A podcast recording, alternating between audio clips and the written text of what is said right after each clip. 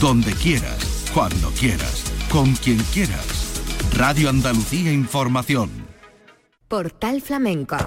El universo del flamenco en Radio Andalucía Información. RAI. Con Manuel Curao. A la paz de Dios, señoras y señores, sean ustedes bienvenidos a nuestro portal flamenco.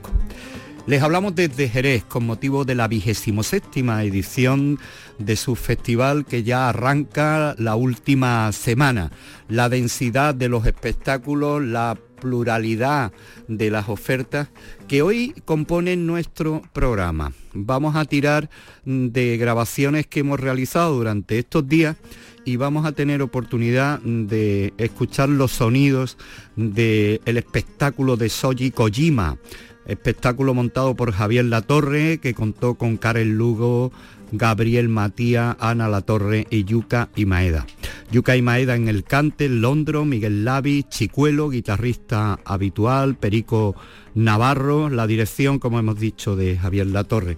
Eh, homenaje a toda una vida entre el Festival de Jerez y el eh, maestro japonés eh, Soji Kojima, una recepción eh, que contó con memoria para algunos de los espectáculos que había presentado o que ha presentado a lo largo del festival. Vamos a hablar con Javier Latorre, que son los pies y las manos, nunca mejor empleado el término, de Kojima en su estancia jerezana vamos a tener oportunidad de ofrecerle sonido del gran espectáculo de las guitarras convocadas por Gerardo Núñez en la bodega. Estuvimos charlando con Gerardo, 45 años mm, de profesión que vino a celebrar a su tierra, a Jerez, y contó con Canito, con Ricardo Moreno, con Salvi Gutiérrez Polita, con Álvaro Martinete, David Carpio, eh, unas colaboraciones especiales en una cita para la guitarra en primerísimo plano. Eso compone el programa de hoy que realiza nuestro querido compañero de Jerez, Pepe Rosario.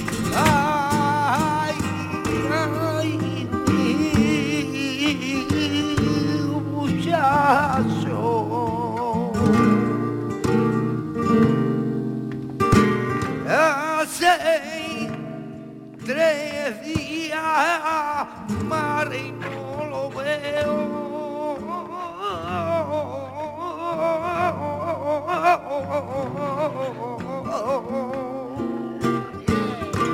¿Y a dónde andará el mío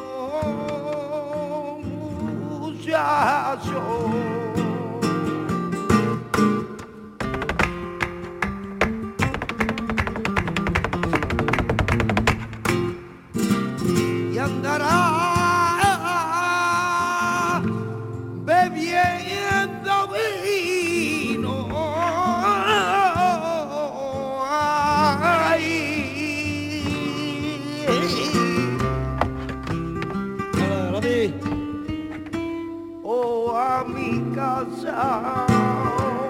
Y a dónde andará el mío muchacho. Y andará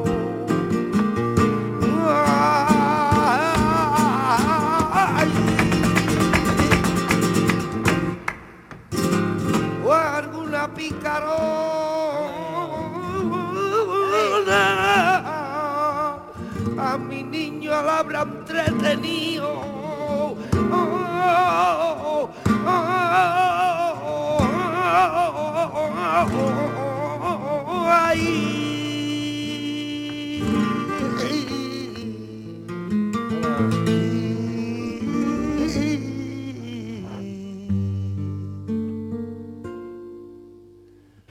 pica,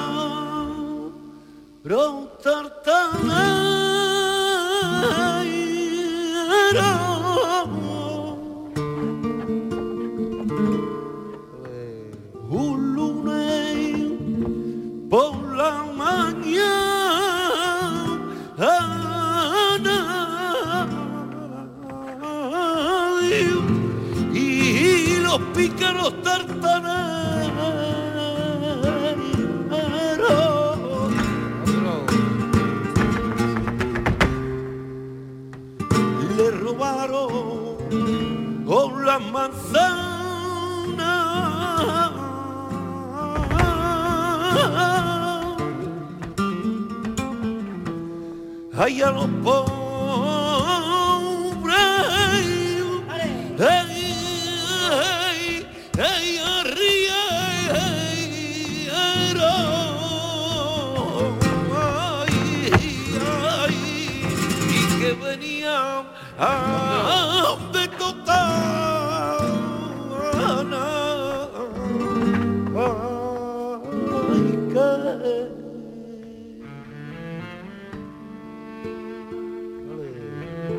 Entre las muchas eh, personas que nos encontramos y personajes, es siempre para mí un placer saludar a Javier Latorre. A la paz de Dios. Muy buenos días, Manuel, un placer. qué voz radiofónica tienes. ¿eh? Es lo único que me queda bonito ya. Anda. Hablando de bonito, qué, qué buen espectáculo, qué maravilla de montaje el loco de- del Ballet Nacional. Eh, eh, esas coreografías tuyas, después esa incorporación de Paco López. eh, ¿Cómo lo viste? Pues mira, ya lo dije en rueda de prensa, lo he dicho siempre que me, que me han preguntado, es yo creo que el mayor privilegio que he tenido en mi carrera, el poder retomar esa obra 18 años después, con todo el equipo creativo original vivo todavía, que, que muchas veces no es fácil, eh, y poder retomar una obra de ese calibre cuyo... ejecución solamente puede ser hecha por el Ballet Nacional porque hay 36 bailarines y 7 músicos en escena, todo ese eh, aparataje de escenografía, vestuario, tú sabes, eh, hoy en estos días la única compañía en el mundo que puede representar el loco es el Ballet Nacional y que haya dado esa casualidad de que alguien que ama la danza como Rubén haya llegado a la dirección de, de la compañía y, y haya retomado esta obra, que yo creo que es una obra mm, propia del Ballet Nacional. O sea, el Ballet Nacional debería, tiene, debería tener la obligación de ir acumulando obras de noche única, de noche completa, que también está muy bien que se hagan otro tipo de, de espectáculos en dos partes, con diferentes coreógrafos, con diferentes estilos, pero el Ballet Nacional necesita obras de repertorio, obras grandes de una sola noche. Y yo creo que, que El Loco es un- una obra perfecta para, para eso, porque además es una meta obra, son bailarines hablando de la vida de un bailarín, con lo que todos los que están en el escenario y estamos en relación con la obra sabemos perfectamente lo que pudo sentir Félix, porque en algún momento de nuestra vida nos hemos sentido igual, ¿no? No hemos acabado así, afortunadamente, pero nos ha faltado muy poquito. El, el montaje además cuenta con tres locos, ¿no? Son tres los que interpretan distinto el personaje y cada uno con una, con una personalidad, dependiendo de... eh, tengo que hablar de, de Kojima, pero quiero parar un poquito más en lo de, en lo de Félix el Loco. Eh, tú hablas de 18 años, ¿cómo fue aquello? Pues aquello fue una idea original de Paco López, el guion. eh, él presentó este trabajo, esta idea, este proyecto a la dirección del Ballet Nacional, que entonces estaba encabezada por Elvira Andrés. Eh, Elvira Andrés le encantó el proyecto, decidieron encargarme a mí la coreografía y a partir de ahí todo fue rodado hasta que hubo un crack en el Ballet Nacional, Elvira Andrés eh, dimitió, entró de nuevo José Antonio eh, a la dirección y bajo la dirección de José Antonio se hicieron solamente 24 funciones de esta y él decidió quitarla de- del repertorio, imagino que por causas absolutamente ajenas a lo artístico y vamos, imagino, no lo sé. Y, y ahí se quedó, una grandísima inversión un- un- un- de todo, de todo el Ya. pueblo español que pagamos honradamente nuestros impuestos, que se había quedado ahí aparcada cuando realmente es una grandísima obra. ¿no? Bueno, eh, eh, Javier, eh, Kojima, mm, tu alter ego japonés, ¿no? que no es fácil que deposite en ti esa confianza porque la unión de Kojima con, con el baile en España eh, pasa por, por Javier Latorre. Eh, ¿Estas son una especie de memorias que ha querido traer o...? Esto es más bien un homenaje que, que él le da al Festival de Jerez y el Festival de Jerez le da a él.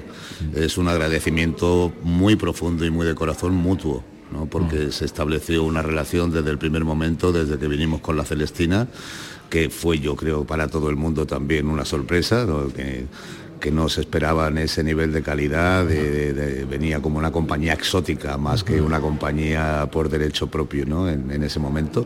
Y a partir de ahí se creó una relación que luego pasó por Fatum, que luego pasó por a ese chino no le canto, luego pasó por Flamenco Nautas, Lorca por Bach, ya son cinco grandes producciones y en esta última lo que vamos a hacer es un, un algo más íntimo, mucho más íntimo. Además eh, va a ser en la sala Atalaya, que, espero que sea el gran centro de recepción de espectáculos foráneos, que, que, si ya se ha abierto el festival de esa forma tan brutal a nivel docente, yo creo que es el momento también de que el festival se, obra, se abra para compañías extranjeras, porque ya se están haciendo cosas de muchísima calidad.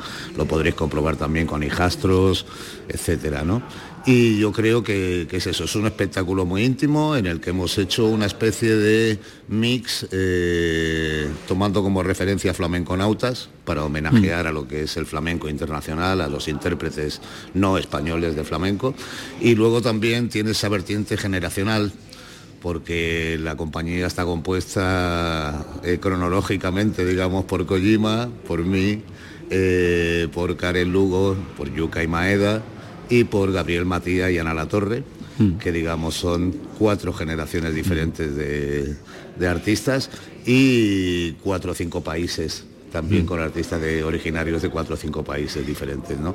Entonces es un espectáculo de una hora, muy cortito, muy concentrado todo, a modo de gala de estrellas, en los que no me incluyo y, ya está, prácticamente es eso, eh, ya te digo, es un homenaje de cariño y admiración mutuo del festival a Kojima y de Kojima al festival. Admíteme esta pregunta, no por frívola. Eh, habla de cuatro generaciones. ¿Tú tienes el secreto de la edad de Kojima? Yo ya lo quisiera yo para mí, no es admirable, tú sabes, además la genética oriental y además estamos, hombre, tanto él como yo, él está el primero, pero yo estoy el segundo. Japón es el primero en longevidad y España es el segundo, o sea que estamos ahí pisándonos los talones. Lo de Kojima es admirable, es un amor por esto y un respeto por esto y, unas ganas de hacer y hacer y hacer hasta, hasta el final, hasta totalmente el final. Esa indumentaria que él saca de monje, yo creo que forma parte de la filosofía. ¿Dónde está la consonante de Kojima, del personaje? Kojima yo creo que es en el escenario un reflejo de cómo es en la vida. O sea, generosidad, estéticamente él se siente a gusto con porque es que la, verdad es que con, el físico que él tiene se podría poner lo que quisiera, porque es que tú lo ves por la calle de espaldas y parece que tenga 23 años, no, 83. Entonces, yo creo que su, su, seña de identidad, como él se siente cómodo, y, pero no hay dos Kojimas, el del escenario y el de la calle, ¿no? Es, es, es lo mismo, toda la generosidad que tiene arriba la tiene abajo, toda la candidez, inocencia que tiene arriba la tiene abajo y es una persona que a mí me gustaría ser como él de mayor. es que, es, admirable. Lo único que le podemos es que el español todavía se le resiste y que, eh, pero bueno. Eh, Javier, ¿cuántos frentes tienes abiertos ahora mismo? Pues aquí dentro del festival eh, tuve el Ballet Nacional el otro día como coreógrafo. El día uno estaré como coreógrafo e intérprete también con toda una vida, con Soye Kojima. Eh, estoy impartiendo curso normal esta semana, la primera, la segunda semana impartiremos el taller de coreografía que cerraremos en la sala compañía con, con la exhibición pública del trabajo que hacemos en el, en el curso, en el taller, como todos los años. Posteriormente a esto nos iremos a a Santander para hacer la producción del Villa Marta de Doña Francisquita, que hicimos aquí el mes pasado también.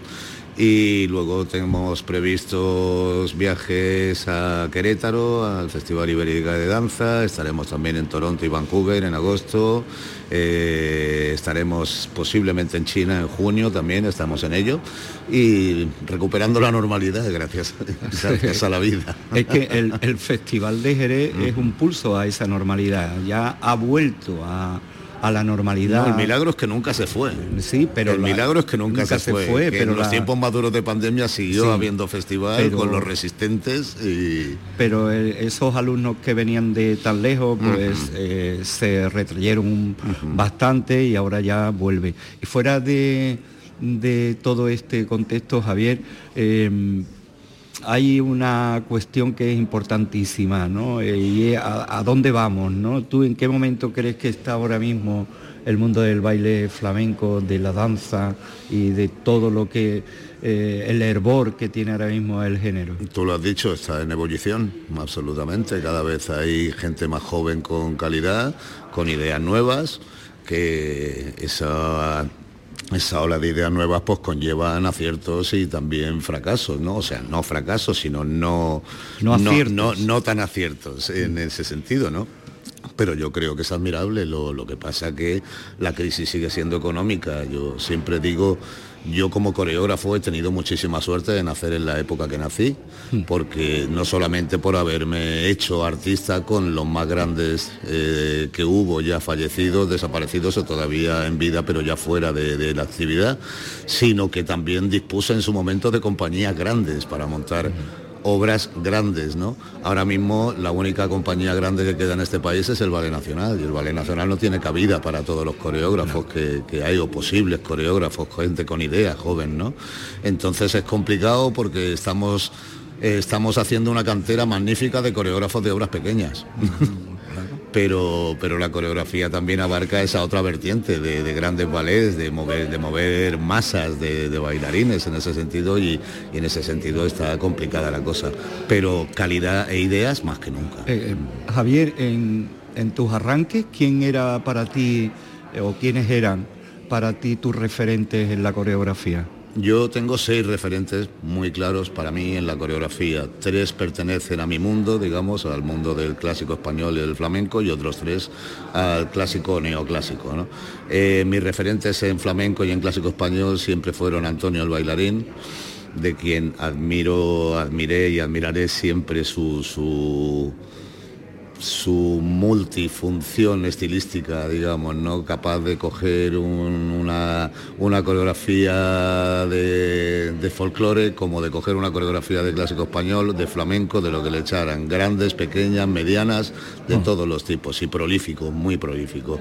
Luego mi segundo referente, no voy a poner nombre, otro referente es Antonio Gades, por su mm. estética, por su...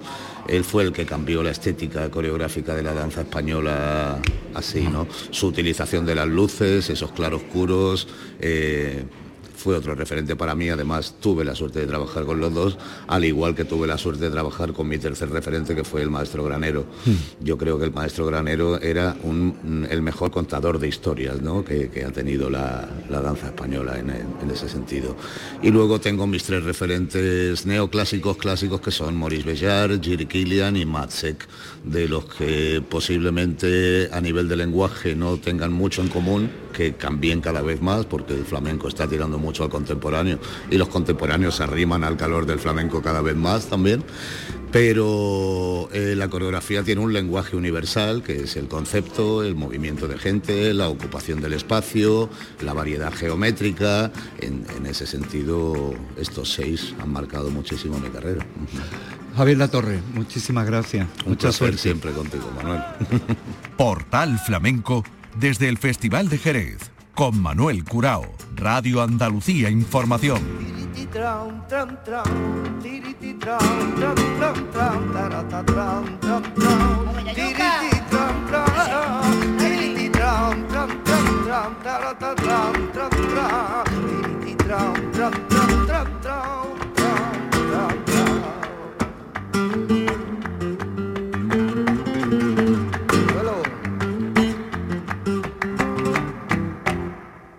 Hay maestranza la de Sevilla, hay la del amarillo arbero, hay la que vuela manzanilla, hay a capote de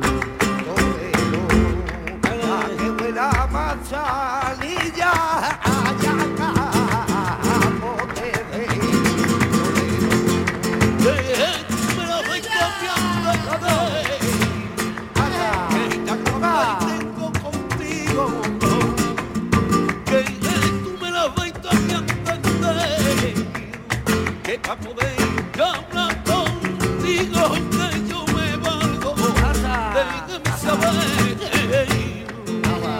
a poder hablar contigo que yo me valgo de mi saber que en este tren chiquitito de Mataburga que pa' que anda hace falta palmita sorda.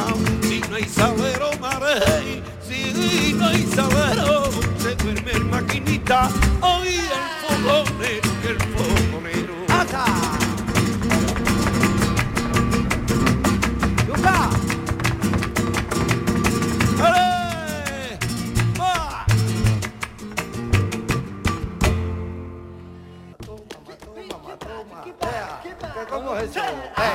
tell her, hey.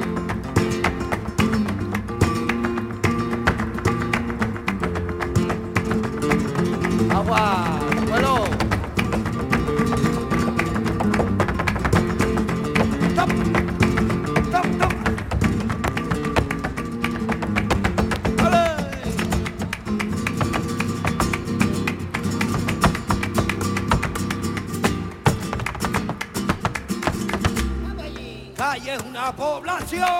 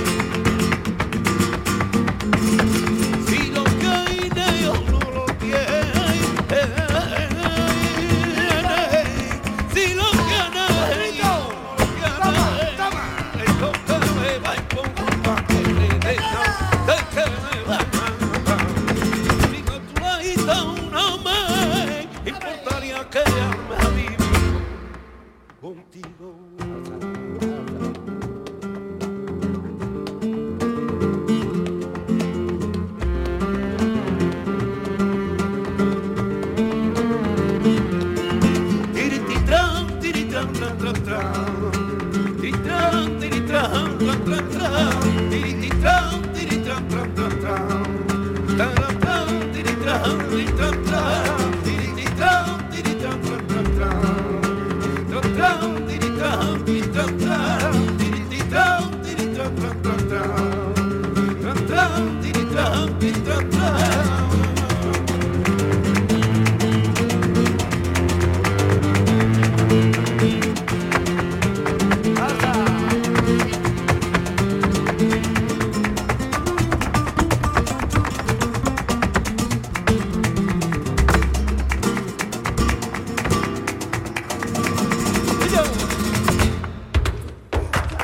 Flamenco.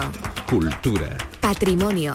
Radio Andalucía Información abre su portal flamenco.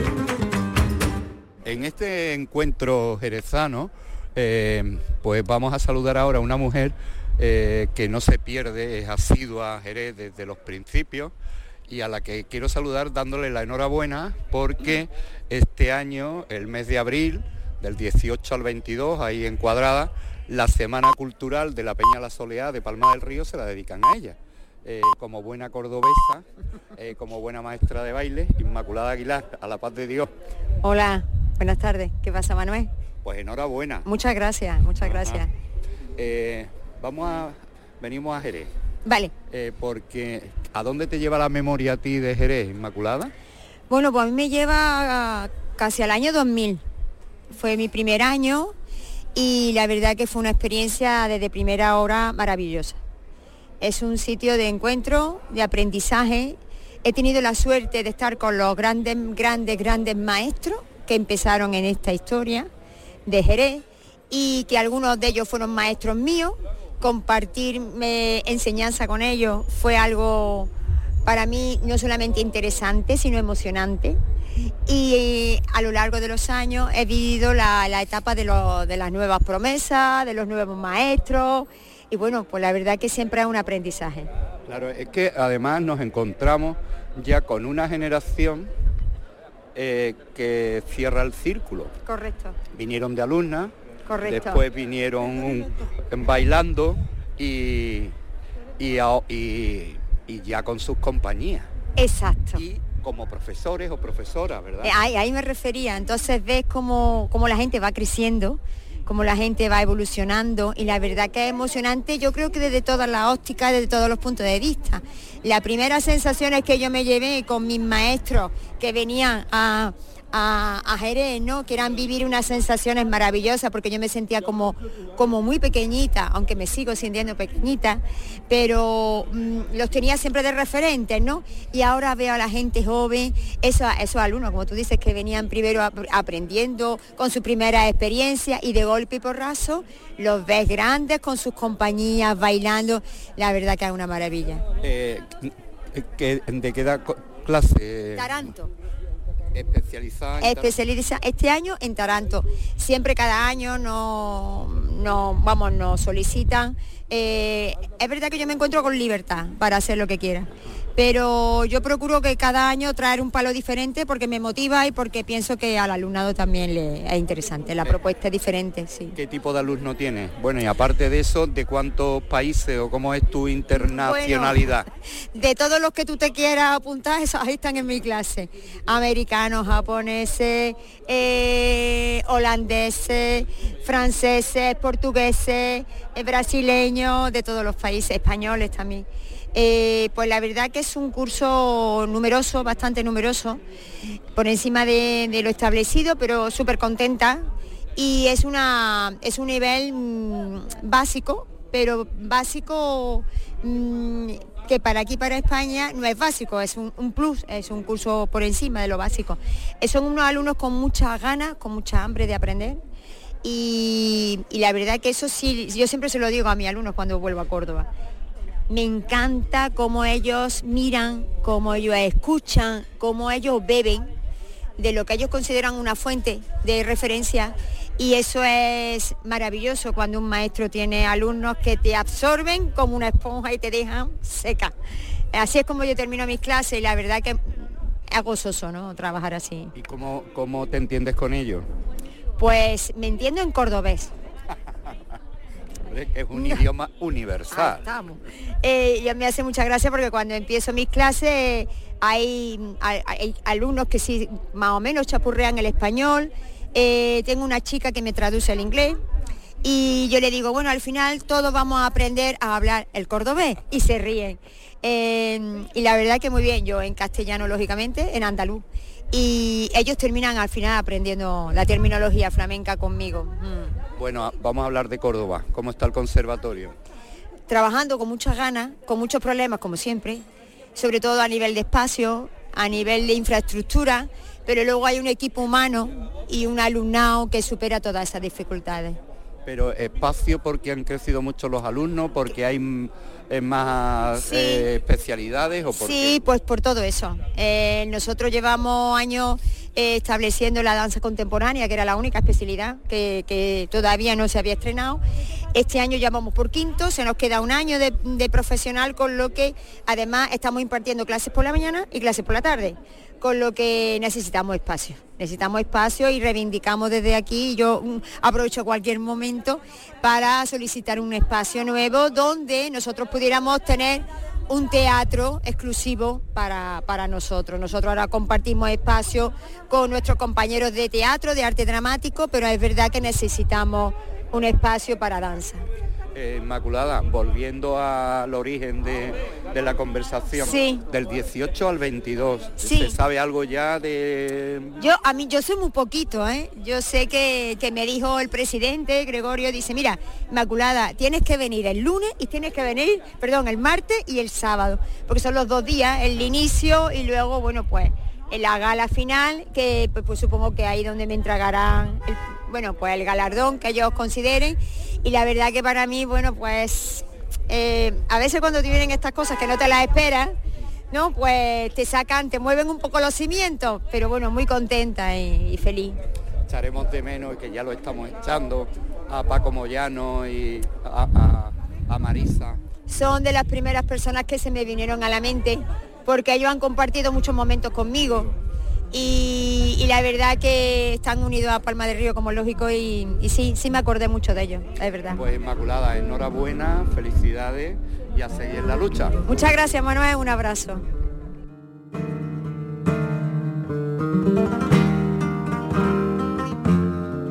Buscamos ahora la guitarra de Gerardo Núñez, una cita en la que Gerardo, eh, aplicando eh, la misma fórmula que ya hizo en la Bienal, convocó a una serie de guitarristas para ir compartiendo con ellos escenario y toques. Eh, Salvi Gutiérrez, Polita, Álvaro Martinete, Ricardo Moreno, Canito, la colaboración especial de David Carpio.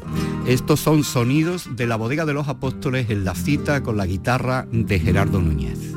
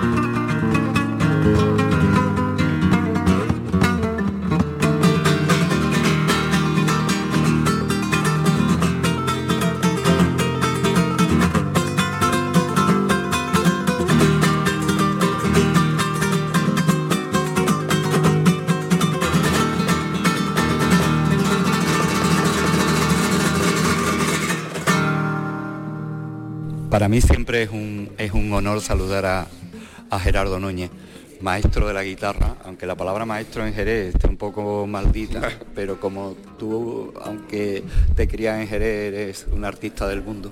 Eh, ¿Cuántos años celebramos, Gerardo? Pues mira, vamos a celebrar el 45 aniversario, que yo creo que es un poco más, en fin, pero no hemos hecho exactamente la cuenta, pero sí. Vamos a celebrar 45 años sobre los escenarios, que doble satisfacción en primer lugar por poder contarlo. Pues sabemos que últimamente hemos soportado unas trágicas de falta de nuestros compañeros y después también porque empecé muy joven y eso me, permitió pues poderle tocar figuras de la construcción del flamenco tan importantes como Terremoto, Tío Rico, eh, María Soleá, bueno, muchísimas. ¿La piriñaca le tocaste también? No, a la piriñaca no llegué a tocarla. Pero sería la única a la que no le Sería la única, porque bueno, yo creo que sí le llegué a tocar, porque tú sabes que en aquella época Juan de la Plata organizaba muchas fiestas eh, donde estábamos el cuadro de la cátedra y allí había, por allí pasaron muchísima gente y pues probablemente eh, gente como, allí pasó como eh, cantadores, bueno, como Alfredo Arrebola, el hermano de, de, de bueno, eh, no me acuerdo ahora, bueno, pues que pasaron muchísima gente y el hermano de Mairena. Manolo Mairena. Manolo Mairena. A lo mejor también. Toda esa gente pasaban por la cátedra y yo estaba allí, yo era el guitarrista de la cátedra, muy jovencito porque... ¿Cuántos años tenías tú, Gerardo? 14. 14 Hay años. 14, sí. Hay una foto mítica que se me ve a mí tocando el tío Gregorio el Borrico, que lo tienen en todas las peñas, que ahí yo creo que tenía 15 años. Y es que yo empecé muy jovencito y Juan de la Plata pues tenía contacto con Rafael del Águila y entonces los alumnos aventajadillos pues nos incorporábamos a la cátedra al cuadro flamenco y después allá a partir de ahí pues en el cuadro de la cátedra pues íbamos a la feria, hacíamos fiestas en la bodega y cuando te das cuenta de, porque muchas veces me preguntan ¿cuándo te hiciste profesional? Y yo no lo sé, yo sé que empecé tocando y de un día a otro pues ya estaba buscándome la vida. Muchas veces nos, has contado los episodios y, el, martirio que era ir a, tomar clases con Rafael del Águila, que siempre era temprano, ¿no? Para él. ¿no? Para, temprano para él, la verdad es que sí, eh, era una persona muy bohemia y lo que ocurría era que yo era muy pequeñito, en mi bicicleta con una funda de, de tela en la guitarra y yo salía del colegio a las 5, llegaba a su casa a las 5 y media y no había nadie, o sea, yo llamaba a la puerta y se despertaba Rafael del Águila totalmente enfadado, que no me dejáis ni desayunar tranquilo. Hombre, Rafael, que son las seis, mi madre no me deja que, que- se hace muy... Ah, que me pasa, pasa, ve ahí calentando un poco porque no me deja... de-". Y es que, verdad, el hombre desayunaba a las seis de la tarde. Pero después habían los mayores, podían ir a dar clases a las dos o las tres de la mañana. Y también es verdad que aquello se convirtió en un lugar de reunión, muy alta para la gente mayor, ¿no? Y allí fue uno de los sitios más interesantes que yo estuve, muy poco tiempo. Yo estuve solamente seis meses de, dando clases con Rafael porque falleció.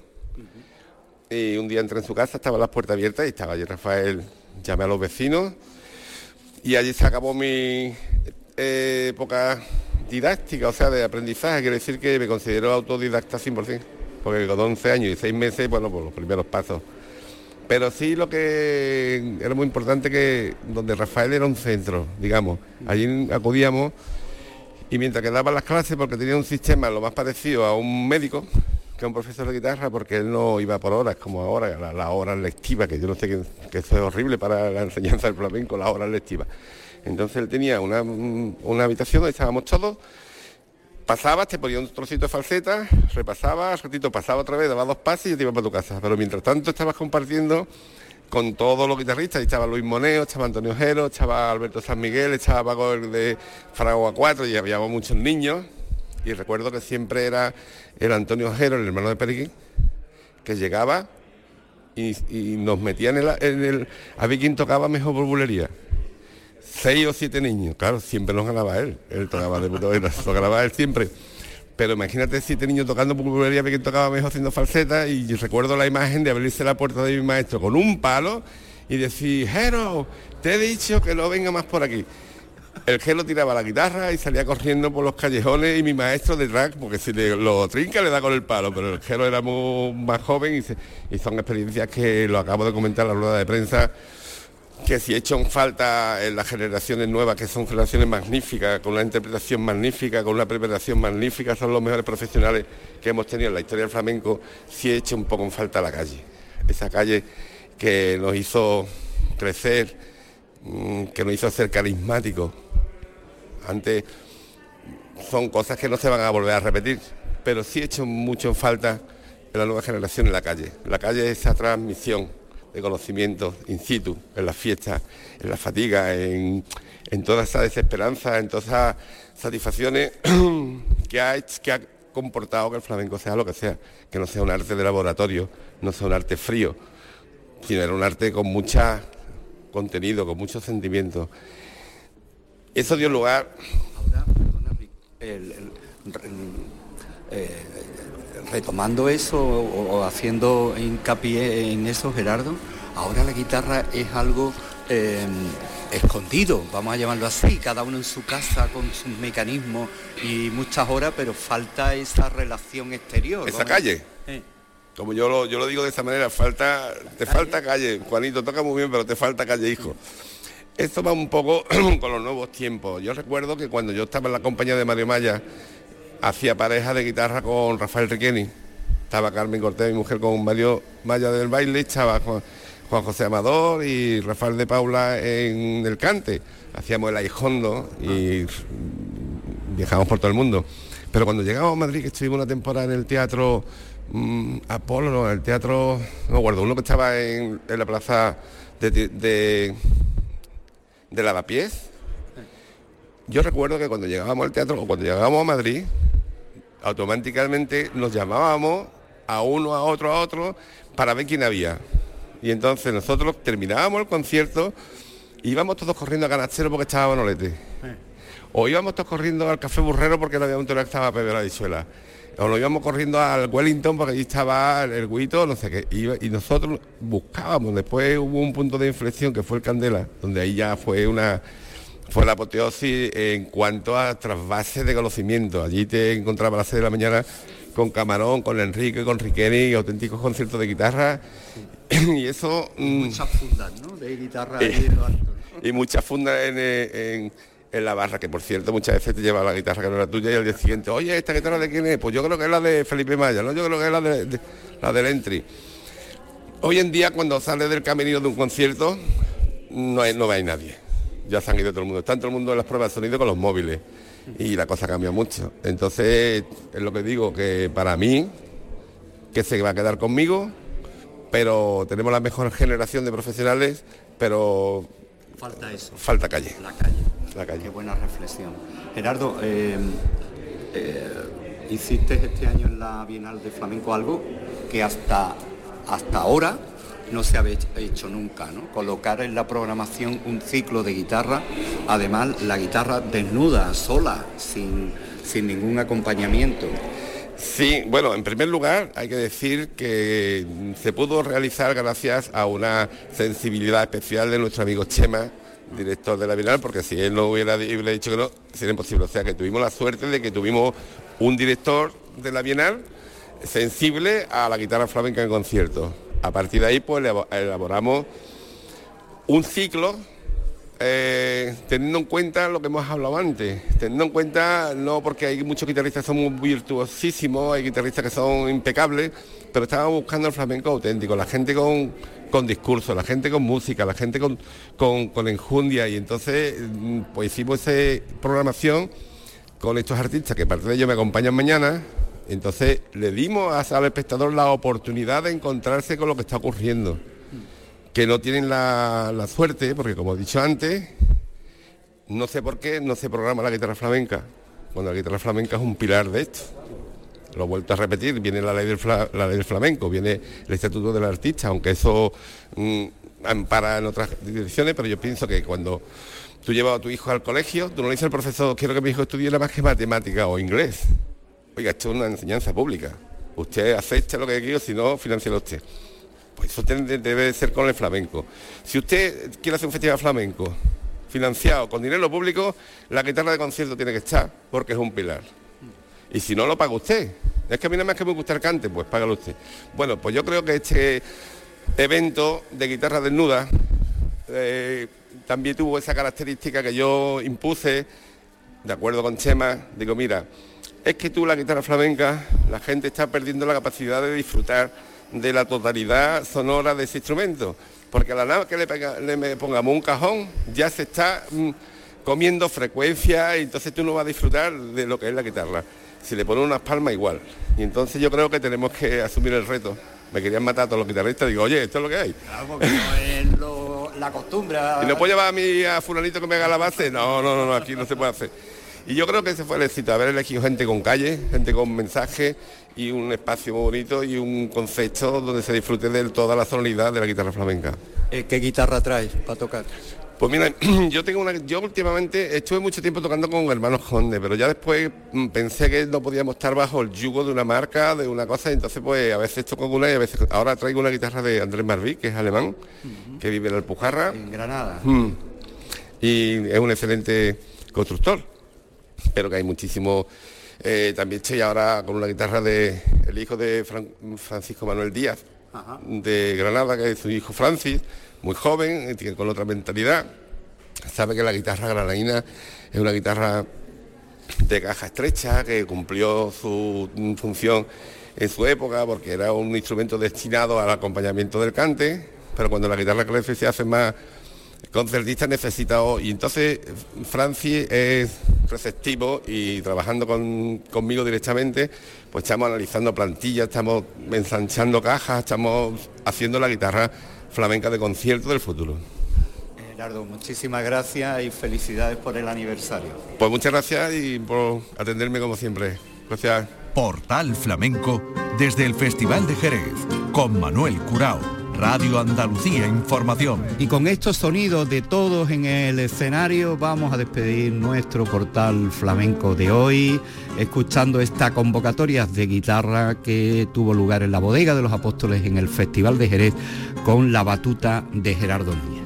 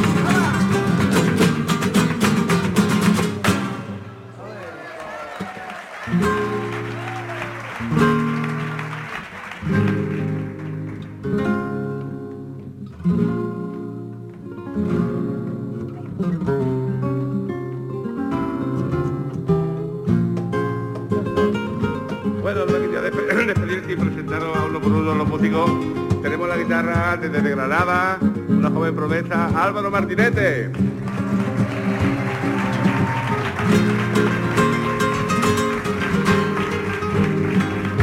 De Lebrija, nuestro queridísimo amigo y gran admirador artista, Ricardo Moreno.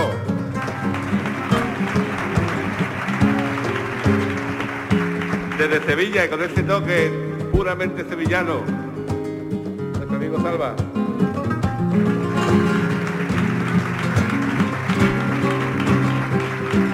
Amigo Bolita, con este toque de Jerez contemporáneo, ya ha cruzado fronteras, empieza a meter muchísima música. Así que muchas gracias Bola por estar con nosotros. Un gran aplauso para Bola.